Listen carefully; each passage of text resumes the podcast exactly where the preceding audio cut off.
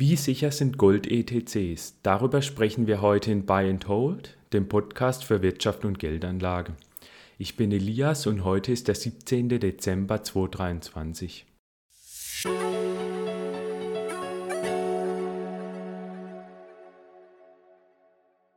Thema ist heute Börsengold, also Goldwertpapiere wie zum Beispiel Xetra Gold oder Euwax Gold 2. Heute wird es zuerst darum gehen, was ein Gold-ETC ist. Dann werde ich die Risiken dieser Gold-ETCs darstellen und am Schluss werde ich sagen, ob ich selbst in so ein Gold-ETC investieren würde oder nicht. Zuerst eine kurze Definition, was ist ein Gold-ETC? Also ETC meint Exchange Traded Commodity, also auf Deutsch börsengehandelter Rohstoff. Ein ETC ist ein Wertpapier, das den Preis von einem Rohstoff abbildet. Also zum Beispiel, wenn jetzt Gold 2000 US-Dollar wert ist und um 10% steigt, dann steigt dieses Wertpapier eben auch um 10%. Manchmal ist dieses Wertpapier dann auch noch mit Gold hinterlegt. Das heißt, wenn es jetzt ähm, das Wertpapier 2000 US-Dollar wert ist, dann hinterlegt der Anbieter, der Herausgeber des Wertpapiers auch Gold im Wert von 2000 US-Dollar in einem Tresor. Und ich habe dann manchmal sogar das Anrecht, dass mir das Gold ausgeliefert wird, wenn ich das beantrage. Rechtlich gesehen ist dieses Goldwertpapier, dieses Gold-ETC aber eine Inhaberschuldverschreibung. Das heißt, wenn hier Gold in einem Tresor liegt, dann gehört mir das Gold nicht selbst, sondern ich habe hier nur eine Forderung gegen das Unternehmen. Eine Forderung auf Nachbildung des Goldpreises. Nun zu den Risiken von Gold-ETCs. Ich habe hier mal fünf Risiken exemplarisch herausgesucht, aber es gibt hier sehr viel mehr Risiken. Allein im Verkaufsprospekt von Xetra Gold machen die Risikohinweise schon 28 Seiten aus und bei Euwax Gold 2 sogar 42 Seiten. Das heißt, wer so ein Wertpapier kaufen will, sollte sich auf jeden Fall da auch nochmal selbst ein Urteil bilden, indem er das Verkaufsprospekt genau durchliest. Also das erste Risiko ist das Emittentenrisiko. Das habe ich ja schon angesprochen. Es ist so, dass der ETC eine Inhaberschuldverschreibung ist. Das heißt, das Gold ist kein Sondervermögen, wie jetzt zum Beispiel Wertpapiere, die bei meiner Depotbank liegen. Die werden ja immer getrennt von dem Unternehmensvermögen aufbewahrt. Das heißt, wenn das Unternehmen bankrott geht, würden diese Wertpapiere nicht in die Insolvenzmasse des Unternehmens fließen, sondern die sind eben dann getrennt aufbewahrt und würden dann auch wieder an die Anleger zurückgehen. Wenn jetzt so ein Gold-ETC-Anbieter Gold einlagert, um eben die Goldwertpapiere zu besichern, dann ist dieses Gold kein Sondervermögen. Das wird dann nicht getrennt aufbewahrt, sondern wenn der ETC-Anbieter bankrott geht, würde auch dieses Gold in die Insolvenzmasse fließen und alle Gläubiger des Unternehmens würden dann aus dem Gold ausbezahlt. Also nicht nur die Anleger, sondern auch andere Gläubiger, wie jetzt zum Beispiel die Verwahrstelle, die das Gold verwahrt.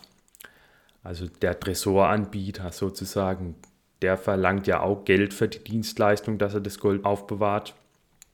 Und der würde dann auch aus dem Gold selbst ausbezahlt und nicht nur aus dem restlichen Unternehmensvermögen. Die Verbraucherzentrale sieht Gold-ETCs auch erstaunlich kritisch, also zumindest mich hat es erstaunt, ähm, die Aussagen auf der Internetseite. Dort heißt es, ETCs sind auf verschiedene Arten besichert. Das schützt sie als Anleger aber trotzdem nicht unbedingt vor dem Emittentenrisiko also der anteilige oder vollständige Verlust ihres Geldes, falls der Herausgeber des ETCs seinen Zahlungsverpflichtungen nicht mehr nachkommen kann. Der bekannte Gold-ETC Xetra Gold zum Beispiel ist zu 95% mit physisch hinterlegtem Gold besichert und zu weiteren 5% mit Lieferansprüchen von Gold. Hundertprozentige Sicherheit bei einer Insolvenz des Emittenten gibt es trotzdem nicht. Die Ansprüche würden dann gleich behandelt wie Ansprüche anderer möglicher Gläubiger auch. Sie wären also ein Gläubiger neben anderen und hätten keine Garantie, dass sie ihr investiertes Geld wiedersehen. Als Anleger eines ETC müssen Sie darauf vertrauen, dass das Spiel mit den Finanzgeschäften dauerhaft funktioniert. Denn Sie halten ja nicht direkt das Gold, sondern das Versprechen des Anbieters, den Goldpreis nachzubilden. Auch wenn das in der Vergangenheit gut funktioniert haben mag, ist unsicher, ob dies bei Verwerfungen an den Finanzmärkten auch weiterhin so läuft. Also die Verbraucherzentrale sagt hier eben, dass theoretisch sogar hier ein Totalverlust drohen kann, wenn der Anbieter des ETCs bankrott geht. Die Anbieter haben darauf auch reagiert, auf dieses Emittentenrisiko. Was sie machen, ist, dass sich manche Anbieter dann nur noch der einem einzigen Geschäftszweck widmen, nämlich den Geschäften rund um den ETC. Das heißt, sie machen nichts anderes als den ETC anzubieten und das soll dann das Insolvenzrisiko minimieren. Das ist zum Beispiel bei Xetra Gold so oder auch bei Euwax Gold und Euwax Gold 2. Der Vorteil ist hier dann natürlich, dass dann weniger Verbindlichkeiten bestehen. Also die einzigen Gläubiger, die dann hier noch auftreten können, sind dann zum Beispiel die Verwahrstelle, die das Gold verwahrt oder andere Anbieter, die dem ETC Anbieter eben helfen, die Geschäfte rund um den Gold-ETC zu besorgen. Das heißt, im Ernstfall dürften hier wahrscheinlich dann relativ wenig Verbindlichkeiten auftreten. Aber selbst dann solche Produkte können ihre Tücken haben. Also bei Xetra Gold ist es zum Beispiel so, dass 5% Goldlieferforderungen sind gegen Umicore. Das sagt ja hier auch die Verbraucherzentrale in dem Zitat. Das heißt, Xetra Gold ist nur zu 95% mit physischem Gold hinterlegt und der Rest sind Goldlieferforderungen. Würde nun der Barenhersteller Umicore bankrott gehen, dann stünden hier auch wieder 5% von Xetra Gold im Feuer. Im Verkaufsprospekt steht auch, dass diese 5% Goldlieferforderungen unbesichert sind. Das heißt, Umicore muss hier nicht nochmal irgendwelche Sicherheiten bereitstellen, wie zum Beispiel Staatsanleihen oder so. Das heißt, das sehe ich persönlich jetzt auch eher kritisch, denn ich finde, sowas könnte man auch zu 100% widerlegen. Umicore ist sicherlich ein sehr großer Barrenhersteller und sehr bekannter Barrenhersteller, der jetzt vermutlich nicht ohne weiteres pleite gehen wird, aber man kann ja nie wirklich sicher sein und man muss sich dann da wenn man in so ein ETC investiert, sicherlich dann vielleicht auch nochmal Umicore ein wenig angucken und gucken, ob da wirklich alles in Ordnung ist oder nicht. Das zweite Problem ist, dass das Gold kaum versichert ist. Das ist aus meiner Sicht eher noch ein größeres Problem als das Emittentenrisiko. Etwa beträgt bei Xetra Gold die Versicherungssumme insgesamt 125 Millionen Euro, in Xetra Gold stecken aber über 12 Milliarden Euro. Das heißt, die Versicherungssumme ist winzig klein im Vergleich zu den Anlegerngeldern, die in Xetra stecken. Bei Euwax Gold 2 beträgt die Versicherungssumme 150 Millionen Euro, aber auch dort sind über eine Milliarde Euro Gold drin. Das heißt, auch hier ist die Deckung bei weitem nicht ausreichend, um das gesamte Goldvermögen zu zu versichern. Xetra Gold schreibt zur Versicherung auf der Webseite. Das physische Gold ist bis zu einer Höhe von 125 Millionen Euro pro Kalenderjahr gegen unbeabsichtigten Verlust versichert. Größere Deckungshöhen werden von Sicherheitsexperten als nicht notwendig angesehen. Außerdem heißt es auf der Webseite weiter, das Gold lagere im deutschen Zentraltresor für Wertpapiere, in dem Werte in Höhe von mehreren Billionen Euro aufbewahrt würden. Aus meiner Sicht ist auch das eher ein negatives Zeichen. Also warum versichert man dieses Gold nicht komplett? Vielleicht ist es hier nicht möglich, eine Versicherung zu finden oder die Versicherung wird als zu teuer angesehen, aber aus meiner Sicht ähm, sollte man sowas komplett versichern, denn ähm, es kann ja zum Beispiel sein, dass wir einen Strom-Blackout haben und die öffentliche Ordnung zeitweise zusammenbricht und dann vielleicht auch das Wachpersonal nach ein paar Tagen nicht mehr an den Tresor kommt, an den Zentraltresor in Frankfurt und dann womöglich ähm, ja, dieser Tresor geplündert wird. Also Ich vermute mal, dass vielleicht schon für so einen Fall Vorkehrungen getroffen wurden, aber ja, es wäre zumindest interessant hier erstmal zu wissen, ob hier Vorkehrungen getroffen wurden oder nicht. Und ähm, ja, es gibt ja auch den Spruch, der Teufel ist ein Eichhörnchen. Also Oft geht dann doch irgendwas schief, was vielleicht im Voraus nicht beachtet wurde. Oft wird ja auch gar nicht wirklich vorgesorgt für ein Blackout oder so, weil viele einen Stromblackout für komplett unwahrscheinlich erachten.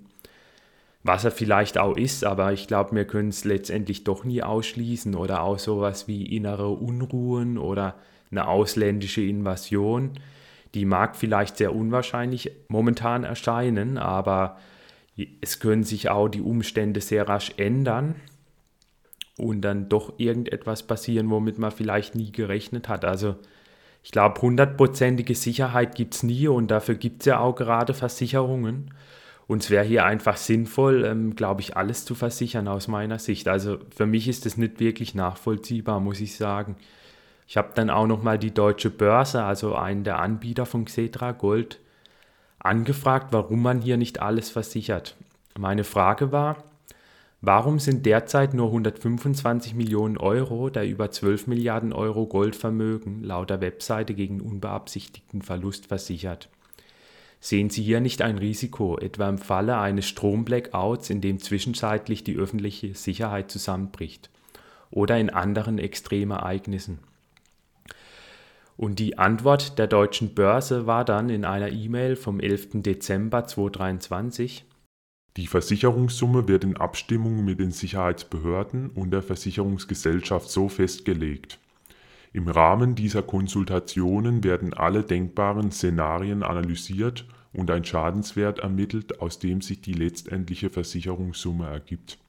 Also die Antwort finde ich ehrlich gesagt nicht überzeugend. Die ist auch nicht wirklich näher ins Detail gegangen oder so. Also bei mir lässt es eher noch Fragen offen zu dem Sicherheitskonzept, das da genau besteht und so weiter. Denn auch im Verkaufsprospekt wird hier erklärt, dass ein Verlustrisiko besteht, dass das Gold eben verloren gehen kann, wenn es gestohlen wird oder bei Naturkatastrophen und so weiter.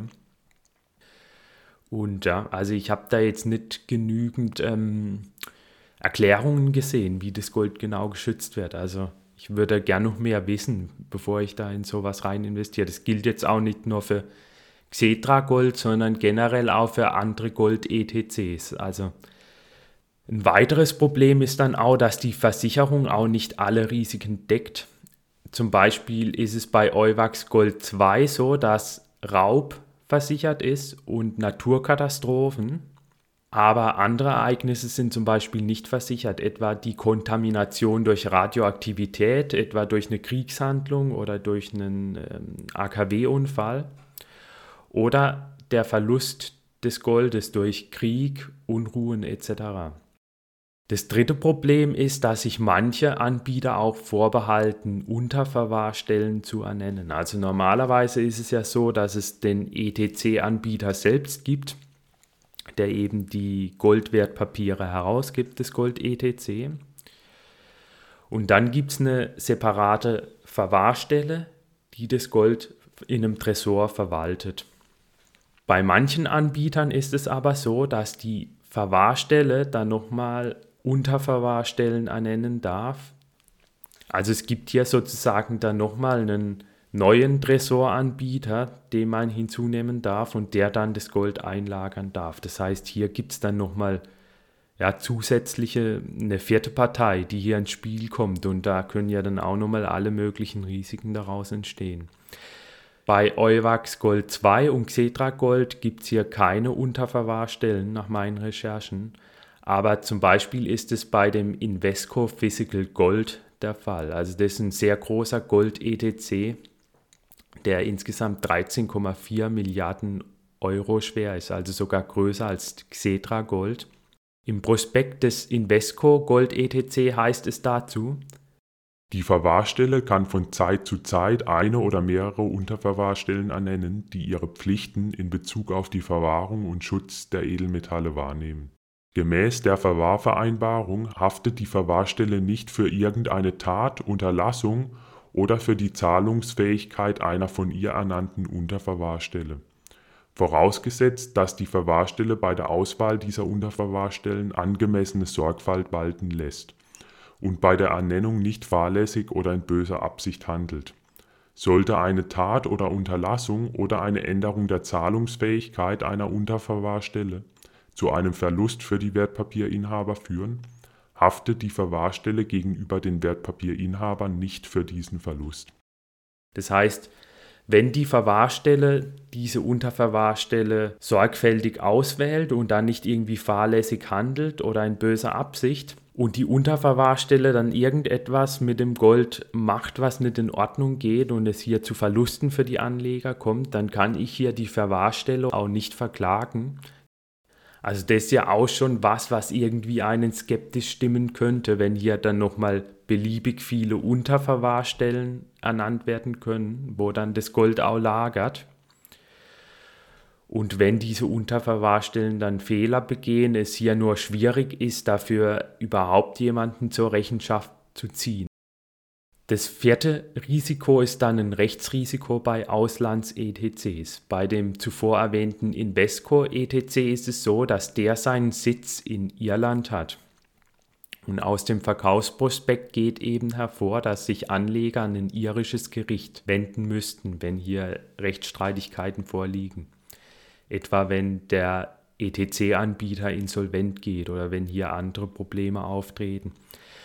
Und das Problem, das ich dann als Anleger habe, ist natürlich ein höherer Aufwand. Ich muss dann nach Irland reisen, womöglich für die Gerichtsverhandlung. Ich muss mir dort zumindest einen Rechtsanwalt vor Ort suchen. Ich habe dann eine Sprachbarriere und das Ganze kann dann auch recht schnell wieder aufwendiger werden und komplizierter. Ich unterliege dann auch dem irischen Recht und nicht dem deutschen Recht. Und ja, also ich glaube, da können sich auch eine ganze Vielzahl von Komplikationen dann ergeben. Also wenn, dann würde ich, glaube ich, eher dann auch in den deutschen Gold-ETC investieren, wenn ich schon in den Gold-ETC investieren will. Und das fünfte Risiko ist dann auch die Auslieferung im Krisenfall. Also wenn ich mit dem Gedanken spiele, mir das Gold irgendwann ausliefern zu lassen, dann ist es unter Umständen nicht so einfach, wie ich das vielleicht erwarten würde. Zum einen kann das rasch teuer werden, wenn ich im Ausland sitze. Wenn ich zum Beispiel Österreicher bin und mir das Gold von Xetra Gold ausliefern lassen will, dann ist es wesentlich teurer, wenn ich in Österreich wohne, als wenn ich in Deutschland wohne. Das heißt, bei einem Wohnsitz im Ausland wird es schnell schwierig oder vielleicht auch gar nicht mehr möglich sein. Es hängt dann immer von den jeweiligen Lieferbedingungen des Anbieters ab. Das sollte man sich dann im Voraus auf jeden Fall auch genauer angucken. Und das andere Problem ist auch, dass man da auf die Mitarbeit der Bank angewiesen ist, bei der man sein Depot hat, in dem dann das Gold-ETC-Wertpapier liegt. Wenn man das Gold ausliefern lassen will, dann kann dann muss man den Auslieferungsantrag über die Bank stellen. Also das heißt, die Bank, die Depotbank muss diesen Auslieferungsantrag stellen und ich kann den jetzt nicht selbst direkt an den Gold-ETC-Anbieter stellen. Das ist zumindest bei den großen deutschen Gold-ETCs so, die ich mir angeguckt habe, also Xetra Gold und Euwax Gold 2. Das heißt, die Bank muss diesen Auslieferungsantrag stellen und wenn die das nicht macht, dann kann ich mir das Gold schon gar nicht ausliefern lassen. Ich habe dann mal stichprobenweise ein paar Banken angefragt, ob das möglich ist. Zum Beispiel ist es bei der Deutschen Bank möglich, klar, das ist auch eine große Bank. Aber bei der ING ist es zum Beispiel schon für Xetra Gold nicht mehr möglich und nur für Euwax Gold 2. Also die die ING ist ja auch eine sehr große Bank, glaube ich, mit zwei Millionen Leuten, die dort ein Wertpapierdepot haben. Warum ist es bei Xetra Gold nicht möglich? Bei Xetra Gold ist es eben auch so, dass dann, wenn man den Auslieferungsantrag gestellt hat, das Gold nicht direkt an die persönliche Adresse des Anlegers geliefert wird, sondern nur an eine Bankfiliale. Und da ING ja eine Direktbank ist, ohne großes Filialnetz, ist es dort eben vermutlich nicht möglich. Also ich vermute, dass das der Grund ist, warum es nicht möglich ist, ähm, die bei Xetra Gold hier einen Antrag zu stellen. Also ich habe, wie gesagt, die ING angefragt und dort meinte man eben, für Xetra wäre es nicht möglich. Bei Euwax Gold 2 wäre es hingegen möglich, war die Aussage. Und bei Euwax Gold 2 ist es eben so, dass ich mir da das Gold tatsächlich auch direkt an meine persönliche Adresse dann liefern lassen kann. Ich habe dann auch noch den Neobroker Scalable Capital angefragt und dort hat die Pressesprecherin dann eher ausweichend geantwortet und die Frage nicht wirklich klar beantwortet, ob denn so ein Antrag gestellt wird oder nicht. Deshalb gehe ich davon aus, dass es dort überhaupt gar nicht möglich ist, so einen Antrag zu stellen. Die Sprecherin meinte dort lediglich, man, die Anleger könnten direkt auf den ETC-Anbieter zugehen. Aber das ist ja wie gesagt bei Xetra Gold und auch bei Euwax Gold 2 zumindest nicht möglich. Dort muss man den Antrag dann über die Hausbank stellen. Das heißt, im Ernstfall könnte es dann womöglich auch nicht möglich sein, hier das Gold ausliefern zu lassen. Halten wir also als Fazit fest, ich sehe da sehr viele Fallstricke bei diesen Gold-ETCs. Ich habe hier jetzt auch mal nur fünf Risiken genannt, aber hier gibt es auch noch wesentlich mehr und ich würde da persönlich niemals 10% meines Vermögens rein investieren. Was ich vielleicht allenfalls machen würde, ist, ähm, dass ich vielleicht 20% meiner Goldposition in so einen ETC rein investieren würde, einfach um mein Portfolio zu rebalancen. Das heißt, wenn jetzt Gold sehr stark im Preis steigt, dann kann ich ähm, den ETC verkaufen und wieder in Aktien rein investieren. Und ja, ich glaube, aus der Sicht wäre vielleicht Gold sinnvoll, aber wenn ich 20% der Goldposition in einem ETC habe und insgesamt eine Goldquote von 10%, bedeutet das, dass nur 2% meines Gesamtvermögens in so einem ETC stecken würden. Das heißt, das geht dann, finde ich noch, aber mehr wäre mir, glaube ich, schon zu viel. Aber ich müsste dazu auch mir nochmal die Verkaufsprospekte genauer angucken und dazu noch tiefere Recherchen machen, als ich für diesen Artikel gemacht habe. Also ich habe darüber auch einen Artikel für die deutschen Wirtschaftsnachrichten geschrieben. Das müsste man sich dann auch nochmal genauer angucken, um da wirklich eine finale Einschätzung zu geben. Aber derzeit würde ich sagen, auf jeden Fall sollte man dann nicht die gesamte Goldposition rein investieren, denn physisches Gold ist da nochmal, würde ich sagen, deutlich attraktiver, weil ich da ja diese ganzen Gegenparteirisiken überhaupt gar nicht habe. Vor allem nicht dieses Risiko, dass eine Versicherung nicht besteht für das Gold, weil Gold in Privatbesitz kann ich ja sehr leicht über die Hausratversicherung versichern. Das war's auch schon mit der heutigen Folge. Falls euch die Folge gefallen hat, dann abonniert gerne diesen Podcast. Entweder auf YouTube, indem ihr die indem ihr auf Abonnieren klickt und dann die Glocke aktiviert oder auf der jeweiligen Podcast-Plattform, auf der ihr den Podcast herunterladet. So verpasst ihr künftig keine Folgen, sondern werdet immer rechtzeitig informiert, sobald eine neue Folge erscheint. In der Regel erscheint immer samstags um 9 Uhr eine neue Folge. Schaut auch gerne in Folge 4 dieses Podcasts rein. Dort habe ich ausführlich über die Vorteile und Nachteile von Gold als Geldanlage gesprochen. Dort habe ich auch darüber gesprochen, wie teuer zum Beispiel eine Hausratversicherung für Gold ist. Dann darf ich mich von euch verabschieden und bis bald.